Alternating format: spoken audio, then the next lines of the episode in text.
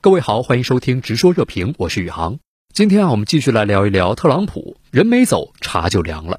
他给自己搞的这个送别仪式遭遇了大冷场。感谢万霞对本期节目公告。原本特朗普打算给自己办个风风光光的送别仪式，和当天中午拜登的就职典礼打个擂台，没成想人还没走，茶就凉了。美国当地时间一月二十号上午八点十八分，特朗普和第一夫人梅拉尼亚离开白宫，乘海军陆战队一号飞往华盛顿郊区的安德鲁斯空军基地。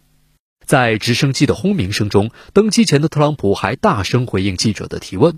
他说：“啊，担任总统是一生的荣誉。”直升机在腾空之后，不知道是有意还是无意，还专门跑到国会上空绕了一圈儿。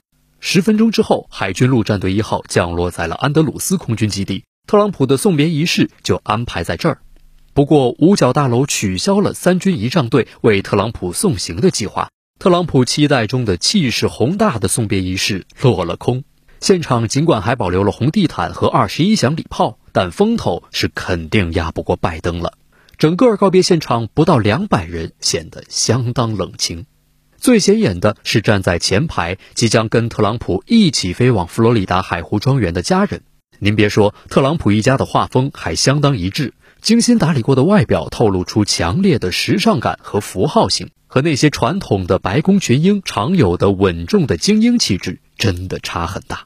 来机场送行的只有白宫办公厅主任梅多斯等助手和为数不多的支持者。特朗普政府的高官，包括副总统彭斯，没有一个人去送行。这恐怕也算是特朗普众叛亲离到了某种极致吧。据说啊，为了凑人头，特朗普团队广发请帖，要求大家早上七点多到军事基地机场集合。包括被特朗普赶走的前国安顾问博尔顿等人都收到了邀请，甚至每个人还能带五个人一块儿来，但是大多遭到了无情拒绝。实际上，这里距离拜登举行就职典礼的国会山不到二十公里，车程也最多二十分钟。即使是要参加就职典礼的前副总统彭斯，上午也有三个半小时的空闲时间来给特朗普送行，时间上是妥妥没有问题的。所以啊，彭斯不来就是一种不再忠诚的姿态。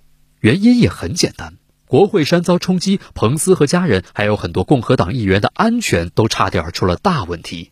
彭斯之前没有按照议长佩洛西的要求罢免特朗普，就已经是对特朗普仁至义尽、两不相欠了。另一方面，破例不参加新任总统的就职典礼，特朗普啊是一百五十年来的头一位，而且他还要史无前例的给自己办欢送仪式，还要红毯、鲜花、军乐队和二十一响礼炮，这样不守规矩还出风头，政界和舆论也不会有什么好话。所以啊，包括彭斯在内的高官们心里多半也是不认同的。更重要的是，国会山骚乱后，在民众的普遍反感情绪中，共和党的精英们对特朗普大多是避之唯恐不及，怕影响了自己的政治前途。还有媒体报道说啊，当初跟着特朗普出风头的身边的幕僚们，现在另找工作，连面试的资格都拿不到。而过去在白宫工作过的履历可是相当吃香的。二十一响礼炮过后，乐队最后一次为特朗普奏响了向统帅致敬的乐曲。在星条旗的背景下，特朗普发表最后一次任内讲话，仍然是夸大其词的赞美自己的任内政绩。他称得上是从头到尾不改本色，只字不提拜登，还预言自己不久后将王者归来。